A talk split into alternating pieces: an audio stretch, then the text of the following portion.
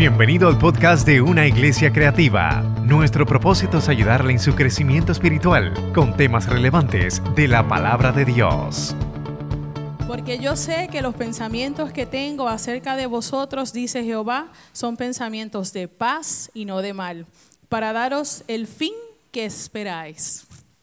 Hace cinco años atrás, yo estaba en un momento histórico personal de mucha tristeza, porque para darle mis credenciales, yo soy psicóloga hace 28 años, pero mi credencial más importante es que conozco al Señor hace 39.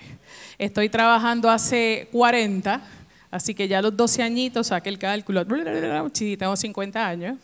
Este año preparándome emocionalmente para cuando llegue mayo, pero todo ese tiempo sirviendo al Señor. Hace cinco años para mí fue un tiempo bien difícil porque vengo de un matrimonio previo bien accidentado, donde yo tomé todas las decisiones incorrectas por no escuchar la voz del Señor. Cuando Dios dijo, bueno, cuando tú quieras, yo meto la mano, ese momento Dios entonces manda al que hoy es mi esposo, que fue el que les presenté, Ricardo, quien ha sido una bendición para mí. Y comienzo diciendo eso porque quiero que ustedes sepan que cuando nosotros aprendemos a escuchar la voz de Dios, no hay problema, porque toda ruta que usted toma es una ruta dirigida por el Señor. Así que vamos a hablar hoy sobre las familias que inspiran a otras. Vamos a poner la transparencia arriba. Pastor, yo creo que yo debo como que ponerme de lado para ir mirando aquí, ¿verdad? Si me ayudan aquí a mover esto, lo fuerte, porque si no el púlpito va a morir. Así que vámonos aquí de ladito.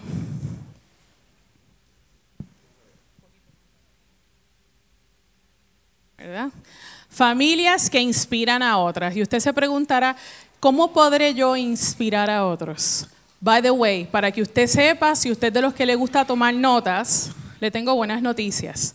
Al final, yo les voy a dar mi correo electrónico y les voy a dar la oportunidad que usted, con lo tecnológico que es, usted me mande un correo electrónico y me diga, yo quiero copia de la presentación y yo se las envío. Para que pueda prestar atención. Y de esa manera podamos aprovechar nuestro tiempo aquí. Yo quisiera tenerlos aquí hasta las 6 de la tarde, porque tengo mucho que decir pero vamos a estar nada más que 40 minutitos, así que vamos a ver todo lo que podemos aprender en ese tiempo, ¿verdad? Pasamos la, la transparencia y sabemos que la familia es un plan de Dios. Ahora, nosotros tenemos que vivir con regocijo y a la altura de ser llamados familias cristianas. Esa palabra está perdiendo su impacto. Y con temor y temblor tengo que decirles que hoy en día decir yo soy cristiano o nuestra familia es cristiana no tiene el impacto que tenía antes. Y debemos preguntarnos qué está ocurriendo, qué está pasando. Nuestro desafío, pasamos a la próxima. Chica, cuando te hagas así, pasamos a la próxima. Nuestro desafío es que como familia, que le pongo entre, entre quotes, no quotes, eh, paréntesis, ¿verdad? Equipo, porque somos un equipo, podamos vivir a la altura del diseño de Dios para nuestras vidas. Yo no sé la vida que tú estás viviendo, pero Dios te puso en tu familia con un propósito y el propósito es grande, ¿verdad? Ahora, aquí vamos a hablar sobre seis claves para hacer una familia que inspira a otros. Aquí es donde estarías tomando nota, pero no vas a escribir, acuérdate, porque yo te voy a mandar la presentación. ¿okay? Veámoslo como llaves que van a abrir muchas puertas. Así que vamos a la llave número uno. Vamos a buscar en nuestras Biblias, si tienen Biblias, que hoy en día andamos con el celular bíblico, ¿verdad? Efesios 5.1. Esto lo voy a leer de la, la versión Reina Valera 1995. Y dice, vamos a leerlo todos en voz alta, sed Ok, vamos a empezar de nuevo porque la mitad de la iglesia está despierta y la otra todavía está dormida. Dice Efesios 5.1, sed. Eso es un reto bien grande porque Dios nos está retando a que seamos como Él. Ahora, una de las cosas que Dios nos está invitando a hacer es que seamos familias felices, ¿verdad? Según lo que Dios nos enseña versus lo que el mundo se empeña en decirnos sobre lo que es la felicidad. ¿Se ha encontrado con esa disyuntiva? Lo que el mundo dice que es ser feliz, ¿alguien sabe, para tú ser feliz, el mundo dice que tú necesitas, todos lo dijeron, ¿verdad? Dinero, ¿verdad? Fama. ¿Qué pasa? Hoy en día, dice el salmista, en el Salmo 4, desde el 7 al 8, tú diste alegría a mi corazón, mayor que la de ellos cuando abundaba su grano y mayor que la de ellos y, y su mosto. En paz me acostaré y asimismo dormiré, porque solo tú, Jehová, me haces vivir confiado. Por lo tanto, debemos afirmar que la felicidad del alma se aleja mucho del dinero, se aleja mucho de eso, sino que lo que Dios llama para nosotros es paz, felicidad. Y la pregunta, ¿cómo se aleja su rostro de nosotros, según dice la palabra en Salmo, cuando ponemos demasiada atención en otras cosas, ignorando el amor de Dios y lo que Dios tiene para nosotros? ¿A qué cosas le ponemos atención? Yo imagino que usted conoce, dale clic a este amigo que tengo aquí en una foto, o conoce, ¿verdad? No tengo nada en contra de Bad Bunny, él está haciendo su trabajo, él está trabajando. Pero yo tengo una preocupación bien grande. Este individuo se ha convertido en el ejemplo, en el modelo de los jóvenes y, de mi edad, que yo le digo behaviors. Cuando usted pasa a los 45 ya usted es un behavior. ¿Qué ocurre? La gente, yo meditaba sobre Bad Bunny y yo decía, realmente Bad Bunny no es malo las líricas de lo que él canta es malo. A mí me molesta que me lo comparen con Juan Luis Guerra diciendo que son igual, los escritores iguales. Yo puedo escribir 20 canciones de Bad Bunny en 10 minutos. Pero hay una realidad, se ha convertido en un modelo para esta generación. ¿Por qué? Porque él está hablando de lo que está viviendo hoy en día. Yo en una oportunidad que veníamos, estábamos, mi esposo y yo nos gusta, nos gusta turistear y veníamos bajando de Mayagüez y yo le digo a mi esposo, bueno, yo creo que tenemos tiempo, yo iba a hablarle a un grupo de, de líderes de Boy Scout y yo digo, tenemos tiempo para poner un ratito a Bad Bunny. Vamos a escuchar las letras de Bad Bunny. ¿Por qué? Porque resulta que cada vez nuestro lugar favorito en Puerto Rico es un secreto bien guardado, para que lo sepa, la playa Bullé, ¿la conocen? Hay muy poquitos, uh, los demás no han ido, se la están perdiendo. La playa Bullé es una de las playas más bonitas que tiene Puerto Rico. Y nosotros cada vez que tenemos la oportunidad nos vamos para Cabo Rojo. Y nosotros llegamos bien temprano porque mi esposo es bien serio con el asunto del tiempo. Esta mañana estábamos estacionados a las siete y media allí. ¿Qué ocurre? Nosotros siempre buscamos un spot donde ubicarnos y no falla que ya a las 10 de la mañana yo tengo una sobredosis de Bad Bunny. Porque aquí están tocando a Bad Bunny, allí están tocando a Bad Bunny, allí están tocando a Bad Bunny, allí están tocando a Bad Bunny. Y es mi generación. No son los teenagers, es mi generación, los behaviors. Entonces tú te preguntas, ¿pero qué tiene él que está llamando tanto la atención?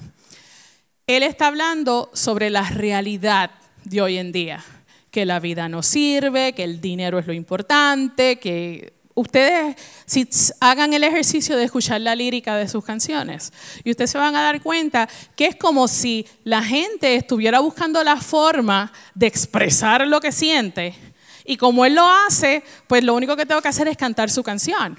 Eso a mí me da tristeza, porque esto se está convirtiendo en la manera en que los corazones se expresan. Y lo vemos cuando vendió tres conciertos a capacidad este fin de semana. Él mismo se sorprende lo que está pasando.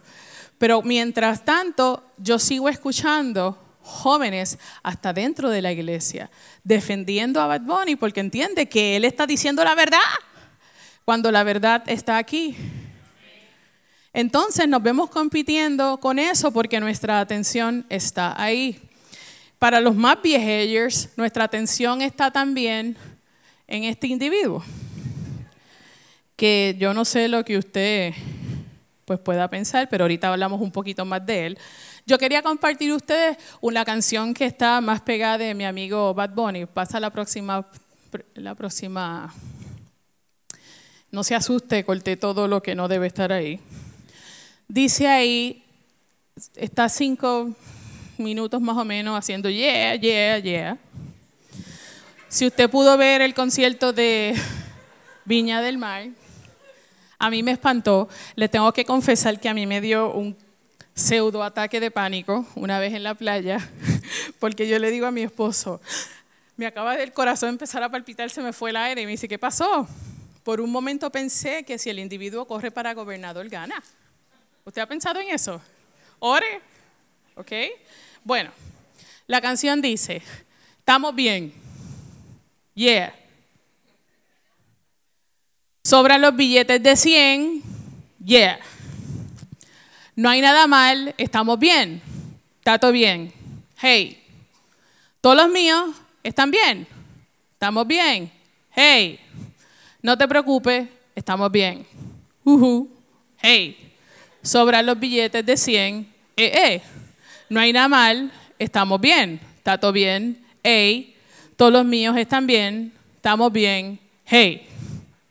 Esa es la primera parte de la introducción, que dura como 10 minutos. Cuando yo escucho eso, cuando lo escuché por primera vez, que fue, esa fue la primera canción que puse en el radio, porque era la única que conocía por título, así que lo escribí en Spotify y esa fue la primera que sale. Yo estoy diciendo, ¿pero qué le está diciendo? ¿Estamos bien? Entonces tú te, preocupa, tú te preguntas si la necesidad que nosotros tenemos como pueblo es saber que estamos bien. ¿Qué dice la palabra de Dios? ¿Estamos bien? Le pregunto, ¿estamos bien? Yo creo que no. No estamos bien. La palabra Dios dice que se supone que sí, pero la realidad es que no estamos bien. Entonces, ¿por qué no estamos bien? Porque nuestra prioridad ha dejado de ser Dios. En nuestro hogar, la prioridad ha dejado de ser Dios. Estamos más preocupados en lo que otros piensan, en lo que otros dicen.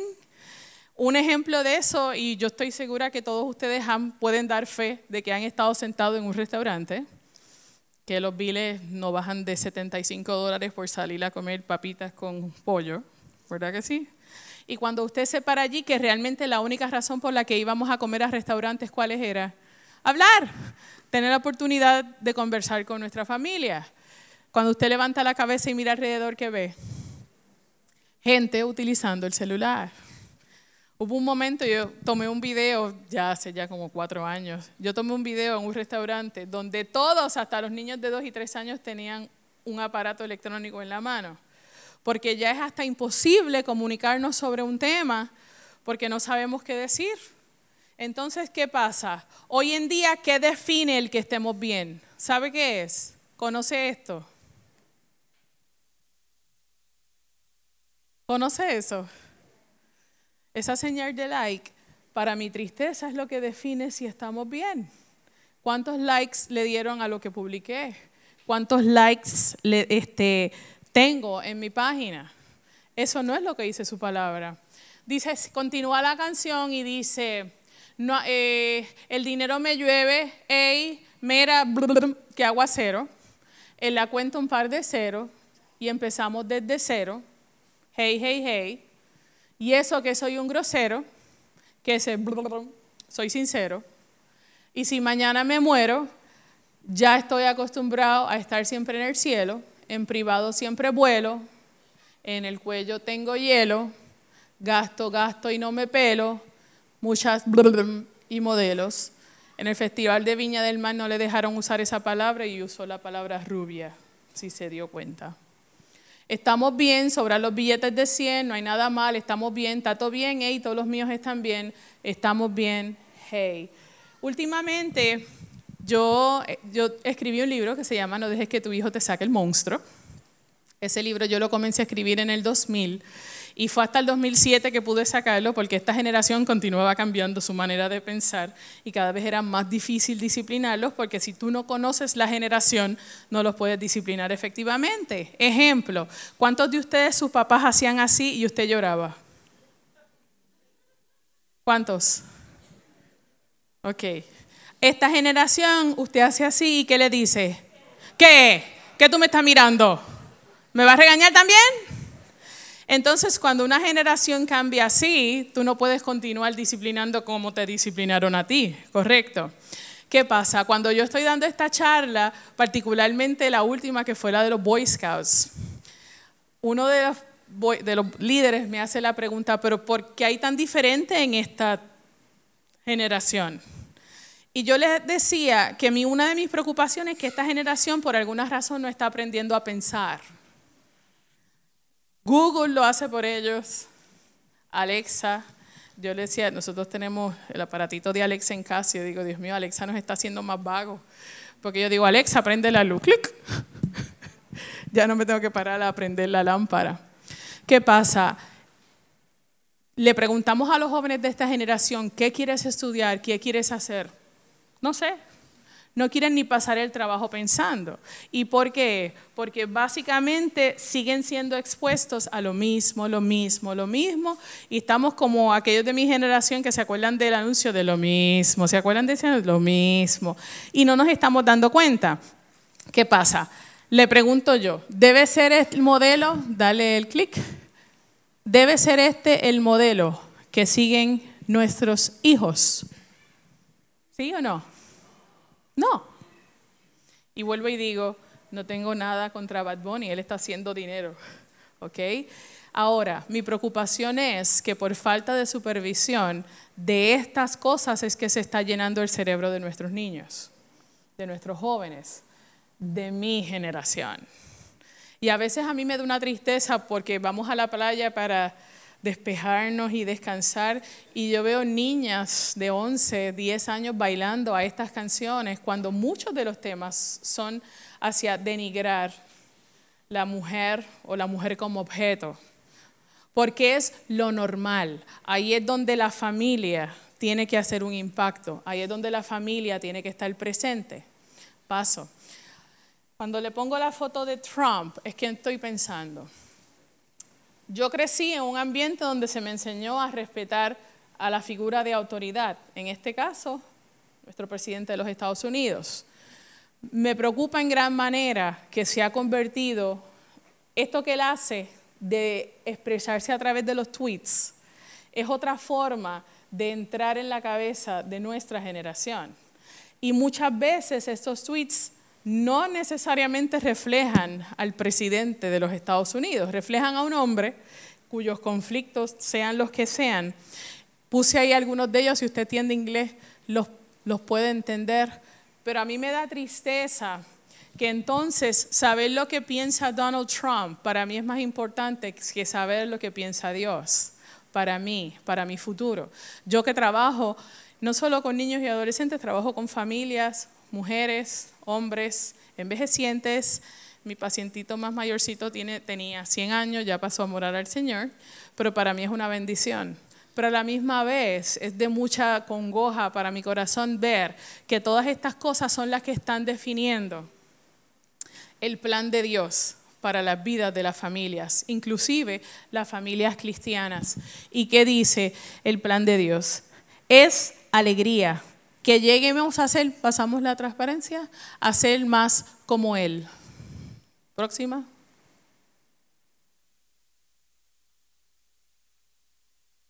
que lleguemos a ser más como Él. Él no, esto no quiere decir que seamos perfectos, pero sí Dios espera que en el tiempo que estemos aquí en la tierra, tratemos de ser semejantes a Él. Y esto no quiere decir que seamos perfectos. Esto lo que quiere decir es que sigamos su palabra y que seamos libres. ¿Ok? Si nosotros pasamos a la próxima llave, hay algo interesante que les quiero compartir, porque en la llave número 2, en Primera de Corintios 10, 23, en Reina Valera, y usted me va a ayudar a leerlo en voz alta, dice, todo me es lícito, pero no todo conviene. Todo me es lícito, pero no todo edifica. Cuando nosotros decimos qué es lo que quiere Dios para nosotros como familia, Dios no nos está pidiendo perfección. Dios quiere solo que tú seas feliz, que tú duermas en paz, que tú tengas tranquilidad. Y eso me lleva a la llave número dos. Y la llave número dos es que tú entiendas que esta Biblia no fue escrita como un método de control para controlarte. Esto no fue para que Dios escribió esta Biblia. Dios escribió esto para que tú tengas una vida feliz y que tengas una vida en orden. ¿A qué me refiero? Muchos jóvenes vienen donde mí, particularmente jóvenes cristianos, que dicen, nah, ya yo no quiero seguir yendo a la iglesia. La iglesia es un chorro de no hagas esto y no hagas aquello y no hagas esto. ¿Sabe qué? La Biblia te dice, como menciona ahí en Corintio, ¿verdad? Todo me es lícito, mas no todo me conviene. Según la palabra de Dios, ¿te puedes emborrachar? Según la palabra de Dios, ¿te puedes emborrachar? Yo, el que no me conoce, yo tiendo a hacer preguntas capciosas. Según la palabra de Dios, ¿tú te puedes emborrachar? Sí, pero no te conviene. Una de las guerras que yo tengo con muchos jóvenes es que empiezan, ah, Dios no quiere que yo beba. Y yo le digo, ¿sabes qué? Dios te dice que todo te es lícito, más no todo te conviene. ¿Tú quieres beber? Bebe. Cuando termines en el poste, cuadripléjico, no digas, Dios, pero ¿por qué esto me pasó? Pero yo te dije que no te emborracharas. Cuando te den el diagnóstico de cirrosis, no digas, Dios, pero ¿por qué me pasó este? Pero es que yo te dije que no bebieras, yo te dije que no te embriagaras. Mi sobrina una vez me preguntó, ay, Titi Lili, pero imagínate, uno tiene que esperar el matrimonio para estar con alguien. Y yo le decía, no, la Biblia dice que tú puedes hacer lo que te da la gana. No, la Biblia dice que no. La Biblia te dice que yo te recomiendo que no lo hagas. ¿Por qué? Porque lo único que tú le puedes regalar al hombre que tú amas eres tú, tu cuerpo. Si se lo regalas a cualquiera que lo va a tirar por ahí, ¿qué va a pasar cuando el hombre que amas llegue a ti? ¿Qué vas a hacer? Llorar porque entregaste tu cuerpo a quien no era, pero tú lo quieres hacer. Go ahead, haz lo que tú quieras. ¿Quieres tener una enfermedad venérea? Todo te es lícito, mas no todo te conviene. ¿Quieres tener el síndrome de inmunodeficiencia adquirida? Go ahead, do it, mas no todo te conviene. So, la palabra de Dios, los jóvenes le tienen como alergia. Pero esto es un libro de consejos para que tú vivas una vida en paz y feliz. A mí me gusta acostarme a dormir en paz, sabiendo que yo no he matado a nadie. Aquí me dice no matará, pues yo sigo ese consejo. La policía no me va a tocar la puerta y me la va a tumbar. ¿Usted me entiende?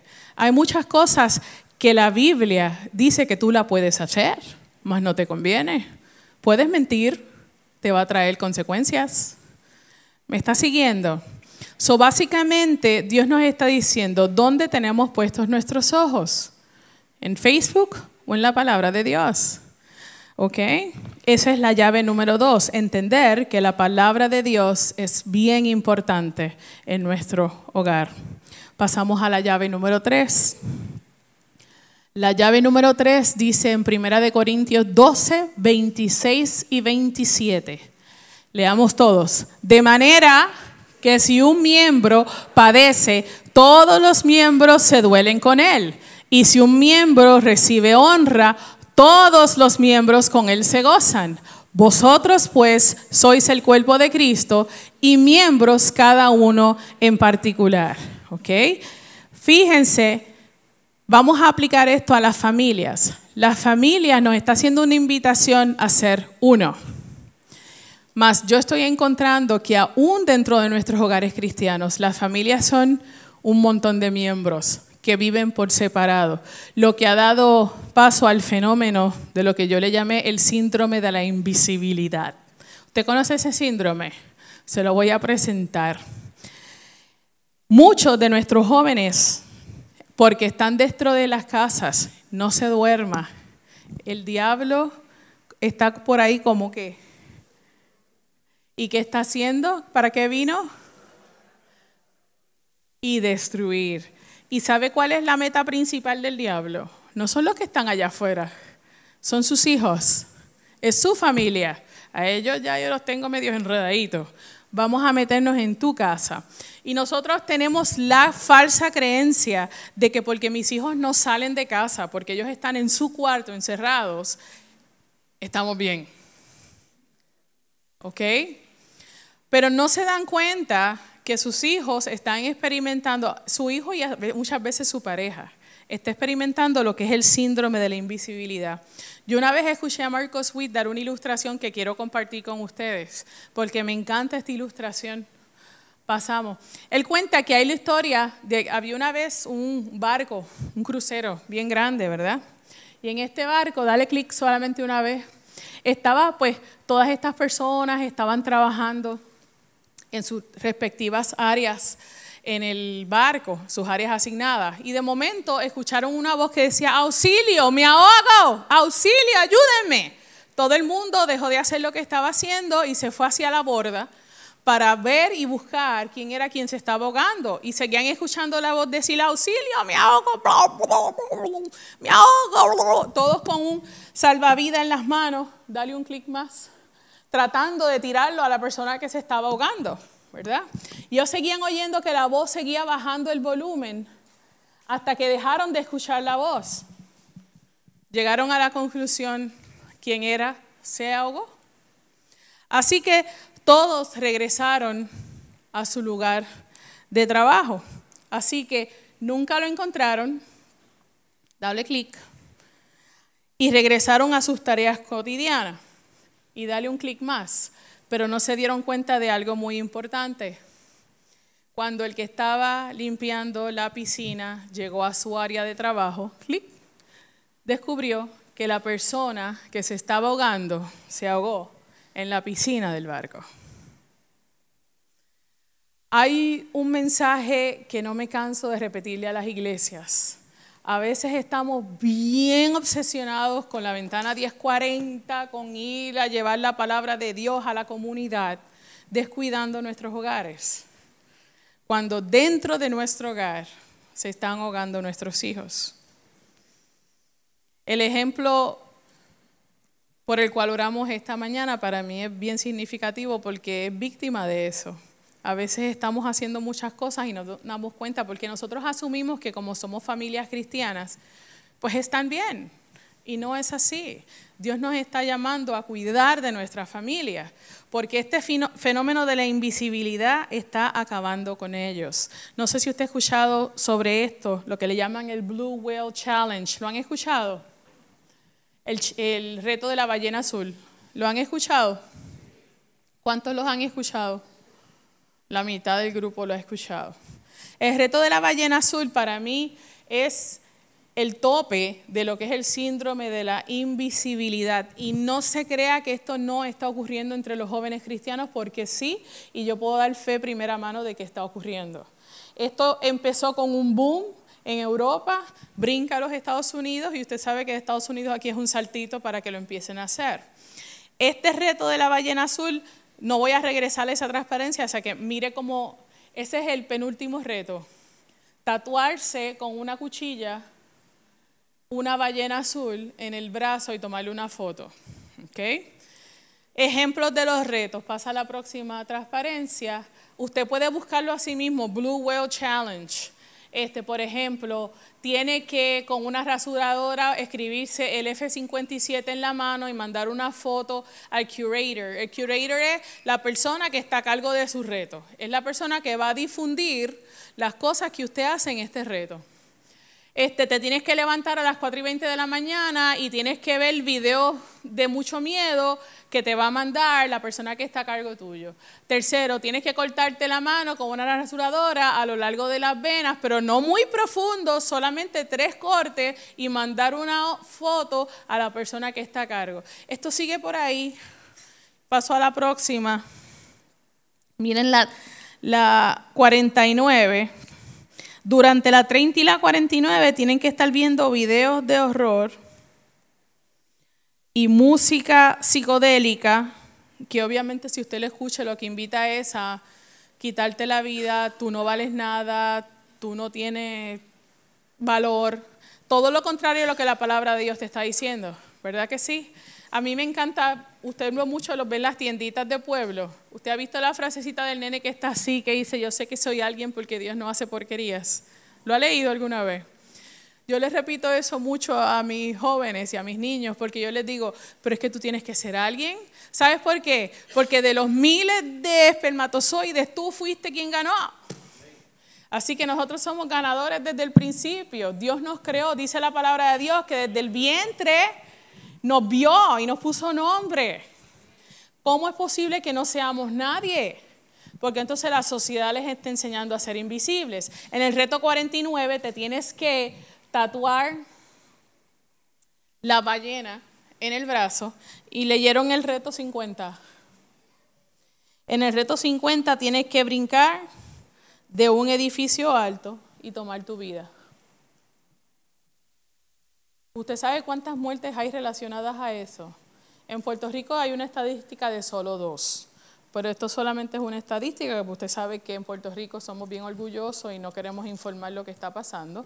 Las estadísticas de Europa son extremadamente horribles. Pasa a la próxima. Esto es una foto real de un muchacho que terminó esta, este reto parándose frente a las vías del tren. Pasa la transparencia. Las estadísticas están ahí más o menos en Europa. Usted la va a leer cuando yo le mande la presentación que me va a pedir por internet.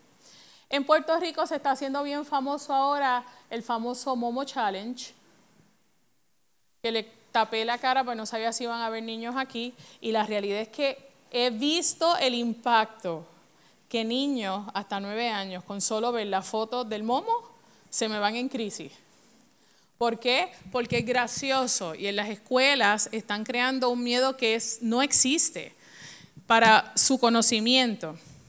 Esta figura es una figura de un japonesito que hizo una cosa feísima, de una combinación de una cara con un pollo, y alguien le estuvo gracioso y empezó a hacer viral esa foto, y esa foto se ha convertido en un reto que yo creo que el enemigo ha utilizado como una herramienta poderosa para entrar en los hogares suyos. ¿Qué pasa? No muy sabiamente estamos poniendo celulares en las manos de niños que no saben cómo funciona. Un niño que tiene acceso abierto al Internet, usted le está dando herramientas en contra de la vida de él. Tenga cuidado. No sé si escucharon que hace poco un niño intentó matar a su hermano bebé porque el challenge del momo era que si él no mataba a su hermanito asfixiándolo, iban a matar a su mamá. El nene tenía, ¿qué edad? ¿Cinco o seis años? No sé si recuerdan la noticia. En Estados Unidos hay niños que han intentado matar a sus padres, uno lo logró, un niño de siete años mató a su mamá. Así que realmente están pasando cosas que parece graciosas, seguimos pasando lo que van en contra de lo que la palabra de Dios nos habla, que la vida es preciosa, que la vida es hermosa, mas sin embargo todos estos medios lo que le están diciendo a nuestros niños, a nuestros jóvenes y hasta muchos adultos, es que es lo contrario, acaba con tu vida. A mí con mucho pesar, me dio mucha tristeza ver, ¿se acuerdan? No sé si estuvieron pendientes a lo que fue la primera suicidio en Puerto Rico, el primer día, el primero de enero. Lo transmitió en vivo. ¿Saben? ¿Escucharon de esa noticia? Yo conocía personalmente a ese muchacho. Ese muchacho vivía atormentado pero lo más que me dio tristeza es que ese muchacho buscó refugio en la iglesia. Y la iglesia, que es un hospital, lo que hicimos fue echarlo hacia un lado. Los elementos que él tenía eran elementos asociados con su sexualidad. Y en la iglesia él no encontró el abrazo, Igual está pasando en nuestras familias. Nosotros preferimos marginar a nuestros hijos porque su preferencia sexual no es la que establece la palabra de Dios y lo vemos como una enfermedad.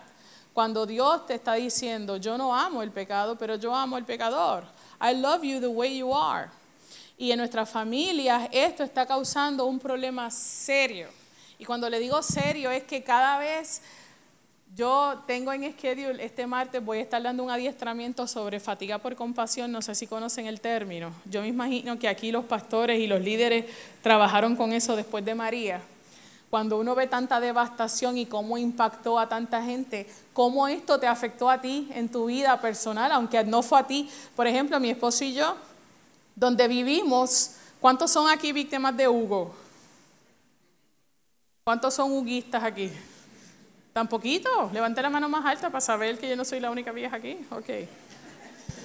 Para los más jóvenes, en el 1989, en septiembre, pasó un huracán por Puerto Rico que fue bien impresionante. Este, nosotros veíamos, eh, no por video, literalmente, yo vi camiones de la SILAN virarse patas arriba. No sé si usted recuerda ver los sinks hacer así en el aire como si fueran servilletas. ¿Recuerda eso? Así que cuando venía el huracán María, mi esposo y yo, que somos generación Hugo, nosotros nos preparamos para, bueno, actually nos preparamos para Irma, que gracias a Dios eso no nos dio, porque si Irma no está, no estaríamos aquí ahora mismo para contarlo. Puerto Rico fuera tres áreas, ¿verdad? En vez de ser una isla y, y Vieques y Culera, seríamos como cinco islitas, un archipiélago. Cuando vino Hugo, mi esposo y yo arrancamos a comprarle todo. Mi esposo fue y adquirió una planta, se metió a hacer filas, había agua en la pared como para siete meses. Y mi, mi hijastra, que vive con nosotros, la hija de mi esposo, que en ese momento pues tiene 19 años, dice, pero qué exagerados son ustedes. Esto parece Costco. Parecía Costco. Y nosotros, es que tú no estuviste en Hugo. Y donde nosotros vivimos, pues es como una, nosotros vivimos en Trujillo Alto, en Encantada, la urbanización de nosotros queda como en un valle. Y realmente para nosotros María fue un vientito. Así lo más espectacular que vimos fue una palma que hizo así detrás de los carros. ¡Fum! ¡Wow! Cuando nosotros salimos de allí, porque nosotros lo primero que mi esposo y yo decimos es, esto no fue nada. Hugo fue, olvídate. Cuando salimos de allí llorábamos al ver la destrucción de María. Y eso a nosotros nos creó, a los profesionales de la salud y pastores y todos los que trabajamos con las víctimas de esto, un estrés secundario ante esto que está pasando. ¿Qué ocurre? Cuando tú estás en la silla donde yo estoy y escucho a tus hijos hablar, me doy cuenta que nosotros, nuestro primer trabajo es en nuestra familia. ¿Por qué? Porque no estamos pastoreando a nuestros hijos, no le estamos enseñando, son invisibles. Y esto es lo que ocurre. Cualquier cosa desvía su atención y entienden que esto es correcto. Si pasamos a la próxima, no sé si han escuchado esta, la puse aquí solo para darles información. Esa es la nueva, el Pot Challenge. Esto sí ha matado a muchos y todavía creen que es gracioso. ¿Ok? Y todo esto por unos simples... ¿Sabe qué significa esto en Facebook? ¿Alguien sabe? ¿Alguien se atreve a gritarme qué significa esto? Yo no soy... Hablamos del síndrome de la... Así que esto significa que yo no soy... ¿A usted le gusta ser invisible? No. Para ser invisible, para eso no estoy en la tierra, ¿correcto? Si usted no quiere lidiar con el ataque del enemigo a su hogar, con el suicidio que ha aumentado, los intentos de suicidio, yo le estaba diciendo a unos colegas, hace esta semana anterior, no, la anterior, en mi oficina yo vi seis casos de intentos de suicidio. El séptimo lo hospitalizamos y el octavo una niña de nueve años me dice cómo ella había recolectado dos botellas de agua con veneno para ratones y estaba debajo de la cama de su casa y ella se las iba a tomar. Mandamos a la vecina a la casa, la vecina encontró las dos botellas con veneno de ratón y terminamos hospitalizando a una niña de nueve años de un hogar cristiano. Una niña que va a la escuela bíblica, al culto de bíblico, del culto de niños, viene al culto de oración, pero los padres descubrieron que es totalmente invisible en la casa. So, Dios nos está llamando a eliminar eso. Y una de las cosas que está diciendo es que muchas de las familias pasamos, se sienten así. La pregunta que yo me hago, si muchos en nuestras familias cristianas se sienten así, ¿qué estamos haciendo nosotros? ¿Cuál es la diferencia entre ser cristiano y no? ¿Hay alguna diferencia? Ninguna. entonces tenemos que tomar serio el, esto que Dios nos está mandando, porque si vemos lo próximo, dice que si todas las partes no están bien conectadas, el cuerpo no funciona bien. Yo los voy a invitar a que ustedes hagan reflexión sobre todos los miembros de su familia. Dice la palabra de Dios que si todos los miembros no están bien conectados y funcionando en conjunto, no funciona bien. ¿Me sigue? Y si su familia no funciona bien, la iglesia de Dios va a funcionar bien. No, porque uno de sus miembros, que es su familia, no está funcionando bien. ¿Ok? Así que vamos a la llave número cuatro.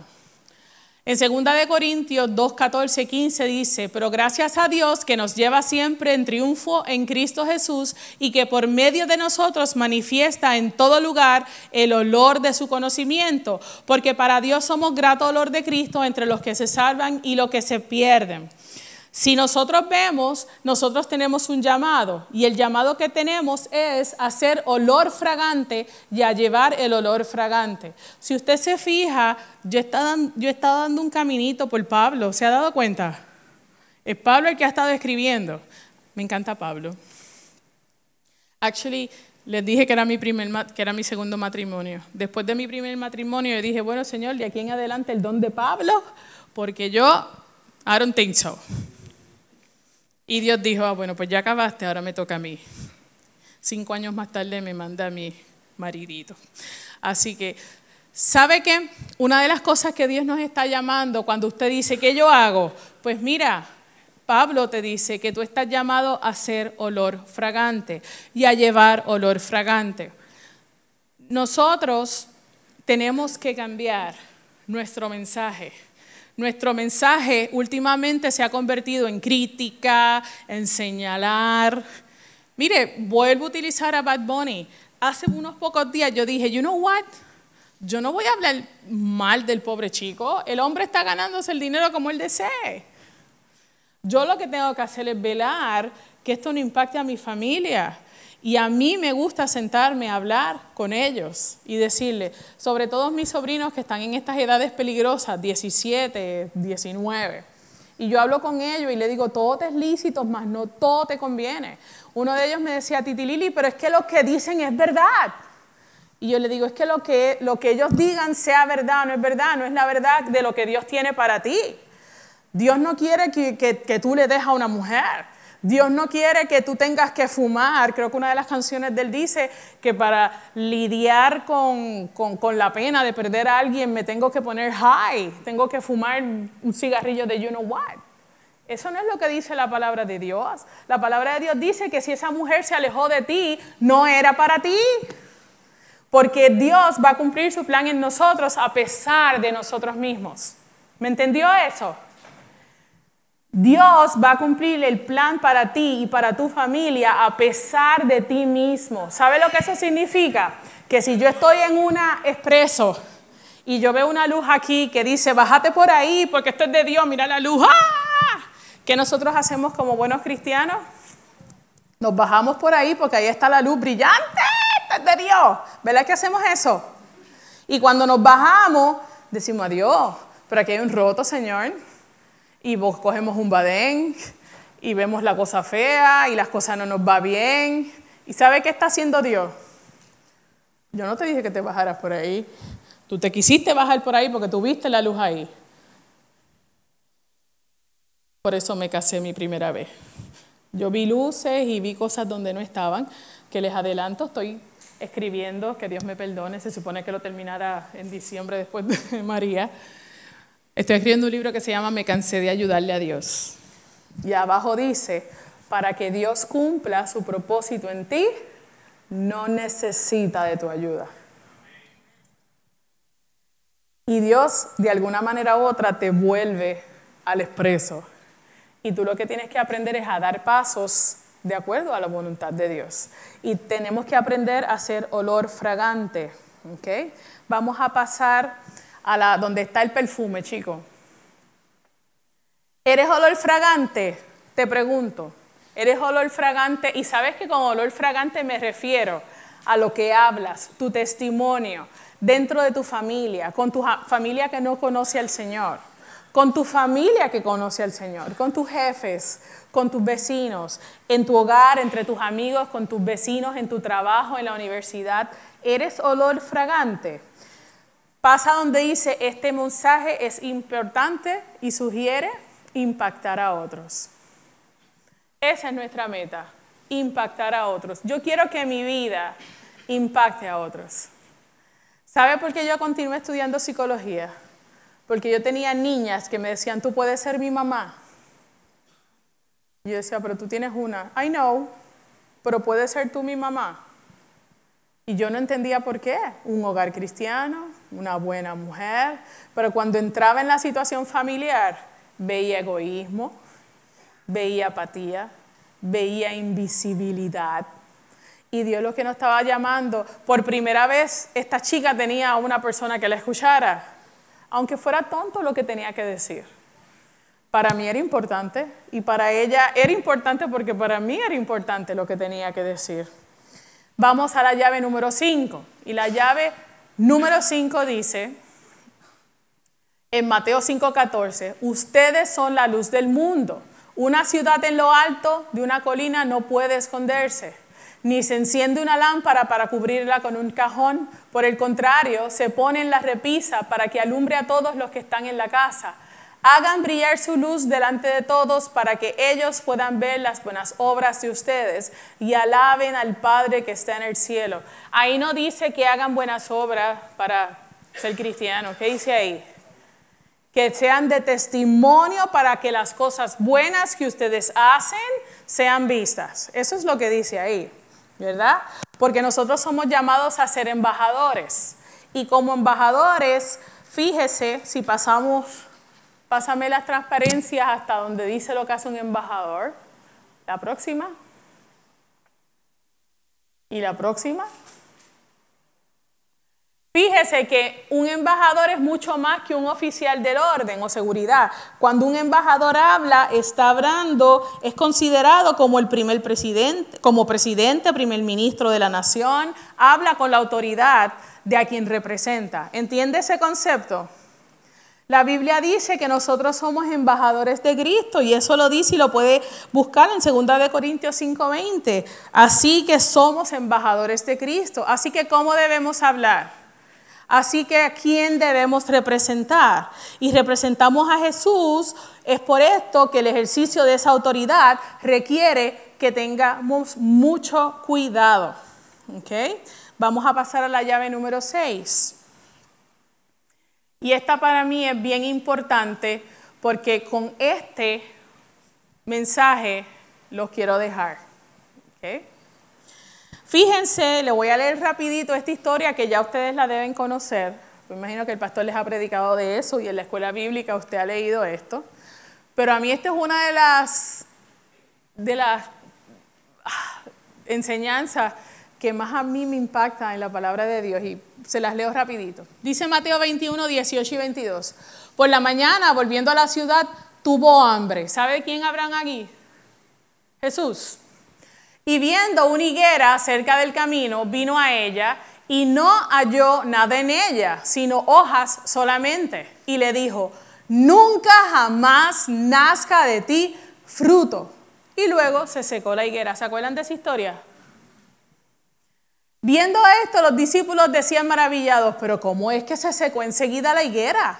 Respondiendo Jesús les dijo, de cierto os digo, que si tuvieres fe y no dudareis, no solo haréis esto de la higuera, sino que si a este monte dijereis, quítate y échate en el mar, será hecho. Y todo lo que pidiereis en oración creyendo, lo recibiréis. Vamos a ir un momentito a esto de la higuera. Acá, para me escuchar mejor. Dios nos llamó Oh, te me fuiste muy lejos, dale para atrás.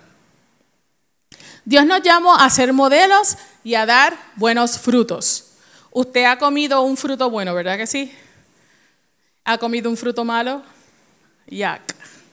¿Verdad? Dios nos llamó a dar buenos frutos. Esto aplica a la familia y afuera de su familia. Mira lo que me, lo que me llama la atención a mí de esta historia. Al leer este pasaje, pasa la transparencia, vemos un milagro que no se parece a Jesús, ¿verdad que no? Eso que Jesús hizo como que no es lo que estamos acostumbrados a ver, que da vista a un ciego, que sana a un leproso. Vemos un, Jesús con coraje, ¿verdad que sí? Y vemos este hombre que calma la tempestad y que sana, lo vemos en un escenario de juicio. Él quiere fruto de la higuera y la higuera está llena de hojas y no hay fruto. Y a Jesús se le salió el monstruo. ¿Y qué hizo? Maldijo la higuera y le dijo, ¿sabes qué? No vas a echar fruto jamás. No estamos acostumbrados a ver a Jesús en ese escenario. Pero entonces, lo que yo quiero que ustedes entiendan, pasamos a la próxima, es que Jesús estaba buscando enseñarte una lección que tú nunca olvides. Y yo espero, y vamos a decir que tengo tres minutitos para enseñarte una lección bien importante. Jesús buscaba enseñarte una lección que no puedes olvidar, por eso él tenía que ser drástico. Yo, le, yo trato de aprender todo lo que Dios me quiere enseñar porque cuando Dios es drástico, ay, ay, ay, hace cosas que a nosotros no nos gustan, ¿verdad? La higuera. La higuera tiene algo bien particular. ¿Cuántos trabajan la tierra aquí? Siembran. Yo no sirvo para sembrar porque se me muere todo lo que siembro. ¿Okay? ¿Verdad que usted siembra? Vienen las hojas y cuando usted va a las hojas de cierto color, de momento viene, usted sabe por dónde viene el fruto, por las flores que echa, ¿correcto? ¿Cierto o falso? La higuera tiene algo en particular. La higuera tira el fruto primero y después salen las hojas. Por lo tanto, si un árbol de higuera tiene hojas, entonces, entonces, tiene frutos. ¿Me entendió? El árbol de higuera es un árbol diferente a los árboles que usted conoce. Si el árbol tiene hojas, es que ya tenía frutos. Así que las hojas, dale clic una vez y otra vez. Las hojas dicen que hay frutos. ¿Me está siguiendo? Así que cuando Jesús pasa al lado de la higuera y lo ve lleno de hojas, ¿qué piensa? Pues esto está lleno de frutos.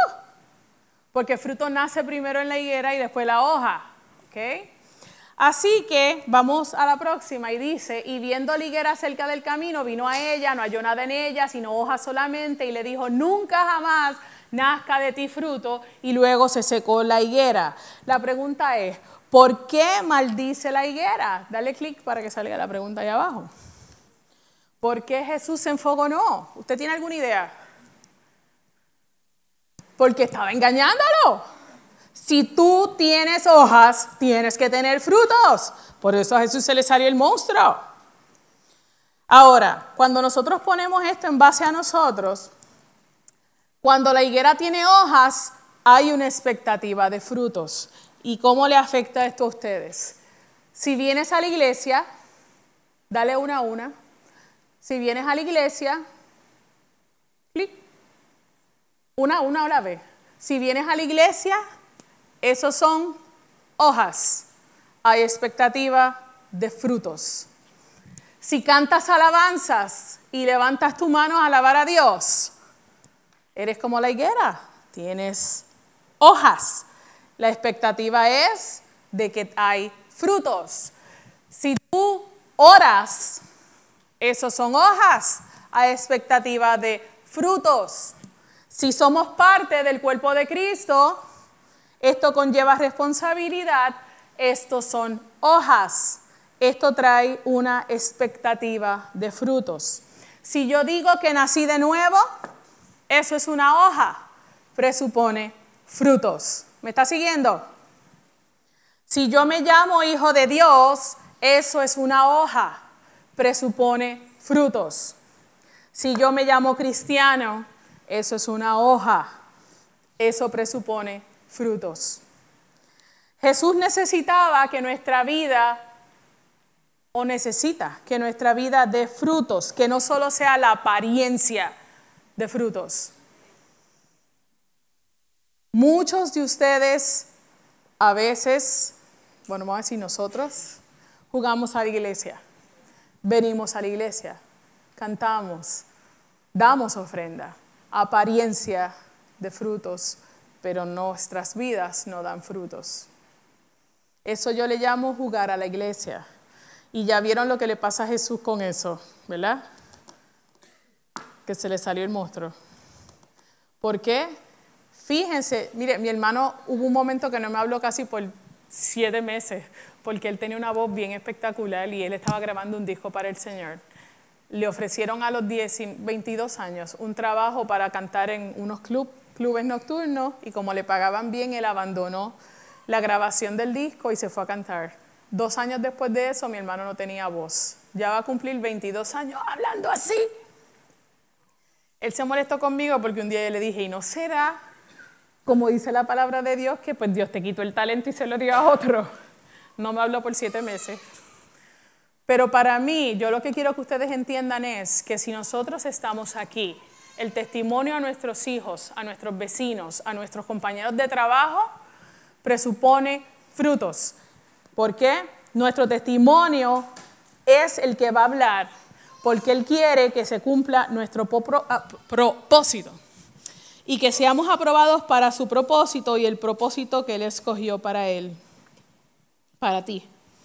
Debemos dar testimonio de lo que dice su palabra para poder comenzar haciendo la diferencia dentro de nuestros hogares y ser las familias que Dios nos llamó a ser. Sus hijos no nacieron en su familia por coincidencia, por no, Dios los escogió. Si usted tiene un hijo sordo, Dios sabía que lo iba a poner ahí porque sabía quién era usted.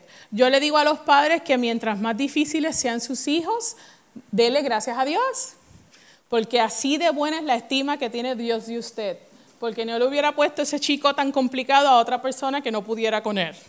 Así que si está en sus manos es porque Dios tiene una buena estima de usted. Así que mi exhortación es que usted haga su trabajo, porque usted tiene que ser la familia que Dios le llamó a ser. Y encontré esto, está en inglés, la parte que dice focus on, dice en Filipenses 4:8 realmente todo eso que está ahí, tenemos que enfocarnos en what is true, what is noble, what is right, what is pure, what is lovely, what is admirable. Hay veces que su hijo va a querer jugar un juego de damas y yo sé que usted tiene que venir a la iglesia. ¿Sabe qué? Ya me excúsese con el pastor juegue damas con su hijo, haga un altar familiar después de eso, escúchelo, hable con él, sepa lo que está pasando en la escuela. A mí me duele la cantidad de niños de 6, 7 años que me cuentan cosas que los papás se quedan, ¿cómo? Pero si los niños hablan como loros cuando se sientan en la mesa, ah, es que nosotros no nos sentamos a la mesa ya. Él, él come primero, mi esposo después, el otro después. Ese tiempo es importante que lo, saquemos, porque solo nos queda ser obedientes a lo que Dios nos ha llamado a hacer.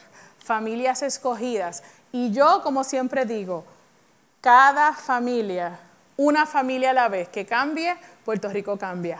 Amén. Yo les voy a invitar a que se pongan en pie. Yo le voy a invitar a que usted se acerque a su familia, porque esta es otra cosa, tendemos a sentarnos everywhere, y que con su familia se acerque a otra familia que está al lado, porque yo le voy a pedir que su familia le ministre a la otra familia y la familia busque. Dios, la verdad que estaban todos separados, ¿eh?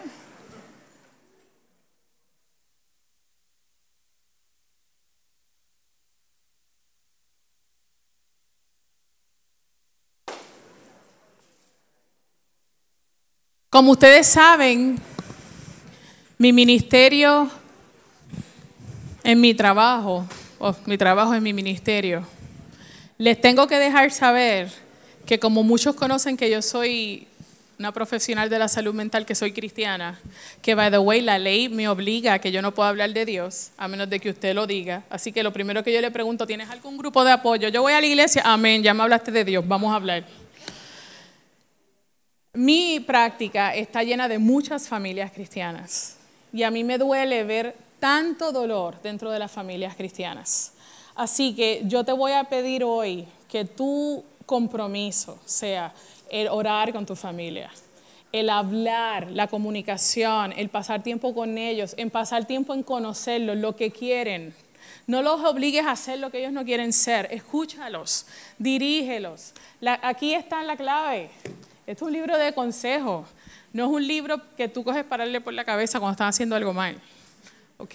Enséñales. Cuando tú te pones a estudiar esto de verdad, te das cuenta que aquí todo lo que hay son ideas para que tú tengas una, una vida en paz, en tranquilidad, para que tú puedas dormir contento.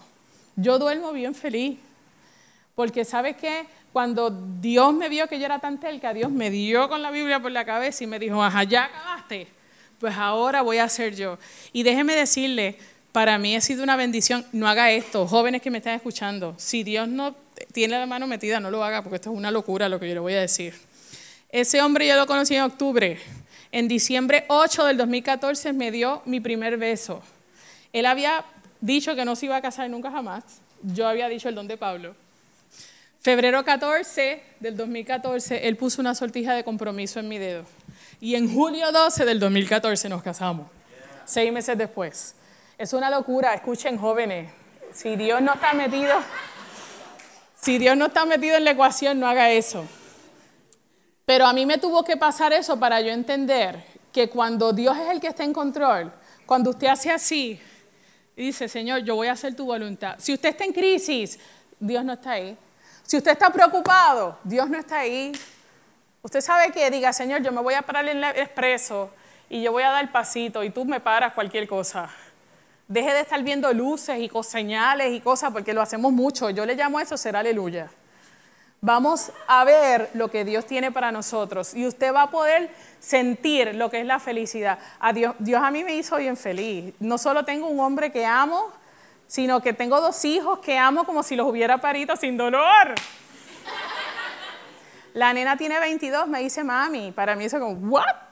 Así que cuando Dios esté en control, cuando Dios es el centro de tu familia, tú vas a ver que no hay crisis que no puedas superar. Tú te vas a dar cuenta que tu testimonio va a trascender.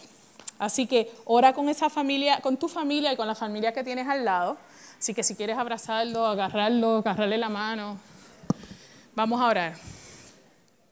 Señor, te damos gracias. Gracias por la oportunidad que nos das de estar esta mañana en tu casa, aquí adorando y alabando tu nombre, Señor. Y dándote gracias por todas las cosas hermosas y las maravillas que tú tienes para nosotros, porque son hermosas y porque tu misericordia es nueva cada mañana. Padre, en esta hora yo vengo con autoridad delante de ti, Señor, para declarar victoria sobre cada una de estas familias, Señor. Tú conoces la situación particular de cada una de ellas. Tú conoces las crisis, tú conoces los temores, tú conoces las inquietudes y tú en este momento, Padre, pones paz en sus corazones con el solo hecho de saber que tú estás en control y que al final del camino tu propósito será el que se cumpla. A veces no sabemos que estamos dando vueltas porque queremos ayudarte, pero sabemos que al final y podemos tener descanso de que se cumplirá tu voluntad a pesar de nosotros mismos, Señor. Yo te pido que en esta hora tú derrames unción sobre cada una de las familias que están aquí representadas, derrama sabiduría, Señor, Padre, y ponen en sus corazones el querer como el hacer, y que sean uno, como tú nos has llamado a ser del cuerpo de Cristo, Señor. Padre, guíales, bendíceles, pon ángeles alrededor de ellos, sobre todo sobre aquellos que son los más vulnerables en la escuela, Señor, guárdalos del bullying, del maltrato, de las ideas horribles que el diablo ha tratado de agarrar a nuestros niños, Señor. En esta hora declaramos cobertura, declaramos, Señor, que tu paz tu guía estará alrededor de cada uno de ellos. Gracias Señor, porque tú eres fiel, porque para siempre es tu misericordia y porque tú nos bendices en todo lo que hemos de hacer. Ahora Señor, abre nuestros ojos para que nosotros podamos ver las grandes cosas que tú tienes para nosotros. Gracias te damos y así lo declaramos en esta mañana, en el nombre poderoso de Jesús. Amén. Que Dios te bendiga, que Dios te guarde. Dale un beso a esa persona que tienes al lado, porque a lo mejor hace rato no se lo da. Miren, usted no sabe lo poderoso que es el abrazo de un padre y de un hermano. Así que Dios les bendiga y Dios les guarde. Gracias por escuchar nuestro podcast. Para conectarse con nosotros, siga nuestra página web, unaiglesiacreativa.com o en Facebook, Una Iglesia Creativa, donde hay un lugar para cada miembro de su familia.